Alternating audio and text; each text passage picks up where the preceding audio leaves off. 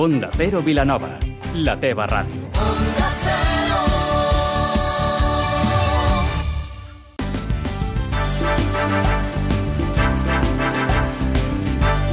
Más de uno Vilanova, amb Maria Gómez. Els partits polítics de Vilanova i la Geltrú treballen de valent per poder constituir l'Ajuntament i coneixerem si algunes formacions es marquen línies vermelles amb qui no pactarien mai o si canvien de parer. Ho tractarem amb els candidats a l'alcaldia, el socialista i guanyador Juan Luis Ruiz i Olga Arnau d'Esquerra Republicana. També podrem escoltar Blanc Albà de Junts per Vilanova i Erika Quintero de Ciutadans. Avui és dimarts 4 de juny amb Ismael de la Parra al control tècnic. Comencem.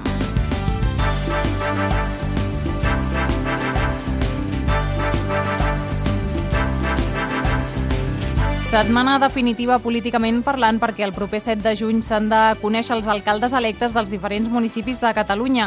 A Vilanova i la Geltrú treballen contra rellotge des de diverses formacions en aquesta cursa de fons per arribar a l'alcaldia. La força guanyadora, el PSC, té clar que el seu objectiu és assolir aquesta alcaldia i que ja han començat la ronda de contactes.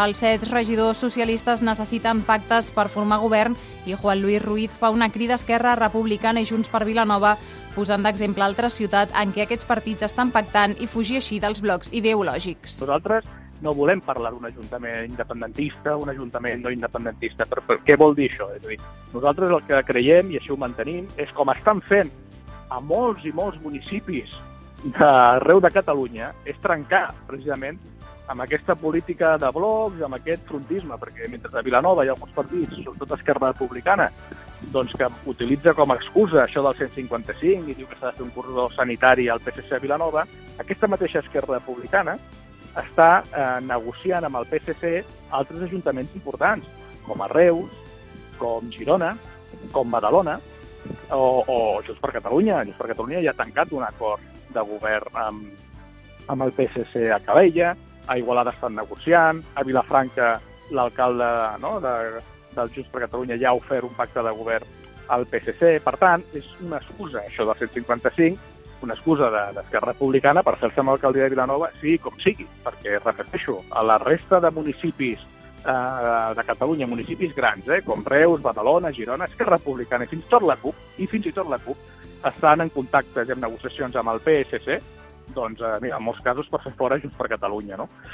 per tant, entenem que Vilanova ha de superar això també, vull dir, Vilanova ha de superar el frontisme, ha de superar la política de bloqueig, el que hem de fer és treballar pensant en Vilanova i la Geltrú. Juan Luis critica que Esquerra Republicana a Vilanova no posi per davant els interessos de la ciutat, sinó els seus propis, perquè diu tenen l'ànsia d'arribar a l'alcaldia i tilla aquest plantejament de Roni. De la seva banda, aquest és un pacte que Esquerra Republicana no contempla com a primera opció amb el PSC, buscant, diuen, un consistori republicà i en pro del procés i que han començat ja a parlar amb la CUP, Junts per Vilanova i Som Vilanova, tenint en compte que aquesta última formació avisa que no vol governar amb Junts per Vilanova. Olga Arnau, candidat candidat a l'alcaldia per Esquerra Republicana. I a l'hora de parlar de projectes i amb l'objectiu clar a aconseguir, gairebé tots ens posem d'acord. Doncs ara provarem aquesta setmana a veure si marcant objectius molt clars i deixant el que són partits i personalismes a part, doncs si amb això som com capaços de conformar doncs, una majoria àmplia. I senzillament projecte de ciutat, o sigui, sabem que hi hauria coses que ens haurem de posar d'acord perquè ja som ara divergents, no són precisament que tinguem el mateix acord i, o acords ja presos al ple que haguem fet doncs, la mateixa votació, posarem d'acord amb el que sí que tenim clar que la Vilanova ha de projectar i anem a fer ciutat. O sigui, de fet, anem a treure projectes més que les polítiques pròpies que cadascú puguem treure. Evidentment, sí que hi haurà doncs, la part de polítiques d'esquerra, doncs, perquè la majoria són forces d'esquerres. La formació d'Esquerra, que recordem va aconseguir el millor resultat en unes municipals, diu que pressió la justa perquè arribar a l'alcaldia ho tenen a tocar, tot i que això sí amb els peus a terra, conscients que el PSC va guanyar per 66 vots i en cas de no aconseguir aquests 13 regidors que donin la majoria al consistori vilanoví, qui governi serà la llista més votada precisament la dels socialistes. Feina també la que porten a terme des de Junts per Vilanova, que pot fer de cantar la balança i tot i la crida que feia Juan Luis Ruiz des del PSC, Blanc Blanc Albà, cap de la llista de la formació independentista, deixa clar que aquesta no és una possibilitat amb la que treballin i recorden que ara fa un any eren socis de govern i el van acabar trencant. A Vilanova és molt difícil perquè, per exemple, un dels llocs que s'està parlant d'això és Vilafranca, però és que Vilafranca ja tenien un acord amb el PSC que no van trencar en el seu moment. Nosaltres fa un any vàrem considerar que havien de tancar aquest acord i, clar, si les condicions no s'han modificat, no han canviat, hem de ser coherents amb això i, per tant, en aquests moments nosaltres no podem fer un acord de govern amb el Partit Socialista. La primera opció de Junts per Vilanova ens explica Blanca Albà és clara, Esquerra Republicana. Nosaltres ens oferim a formar part d'un govern encapçalat per Esquerra Republicana, perquè això no ho discutim, són la força independentista més votada i, per tant, té lògica que tinguin l'alcaldia, i a partir d'aquí doncs, nosaltres els hem emplaçat a ells a liderar, buscar aquests suports necessaris per, per aconseguir aquesta majoria de 13 regidors. A partir d'aquí doncs, hem de parlar de buscar uns acords de governabilitat, però nosaltres estem, estem oberts a parlar-ho, això.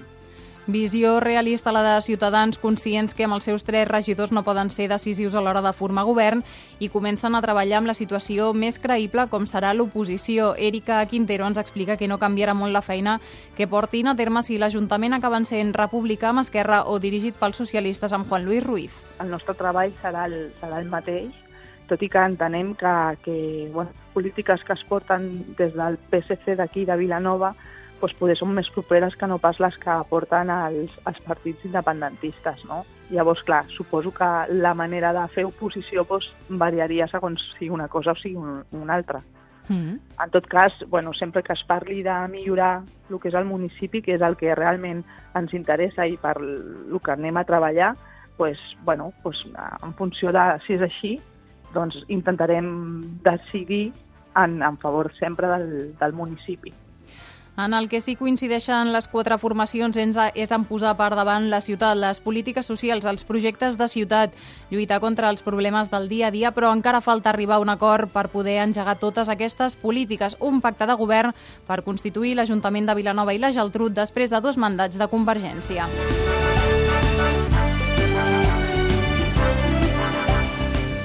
La policia local de Vilafranca del Penedès dona el tret de sortida una nova campanya per intentar controlar l'incivisme d'alguns propietaris de gossos. Treballaran perquè portin els seus gossos lligats recollint les seves deposicions i els que estan considerats potencialment perillosos compleixin amb la normativa ja específica. En definitiva, intentar acabar amb un comportament poc respectuós per part d'alguns propietaris. Aquesta campanya es portarà a terme durant tot aquest mes a causa de les reiterades queixes de la ciutadania, sobretot en parcs, places i jardins. La Festa Major de Sitges ja coneix la seva programació musical que se celebrarà entre el 19 i el 26 d'agost i el 21 i 24 de setembre. Un dels plats forts, la Pegatina, que oferirà l'únic concert gratuït en tot Catalunya. També Ramon Miravet, que tornarà a Sitges on presentarà el seu darrer treball Begin Again o grups com Buos o Els Catarres. La presentació de la programació ha anat a càrrec de la Comissió Municipal de la Festa Major de Sitges i el col·lectiu de les barraques que celebren el bon nivell musical que es podrà oferir.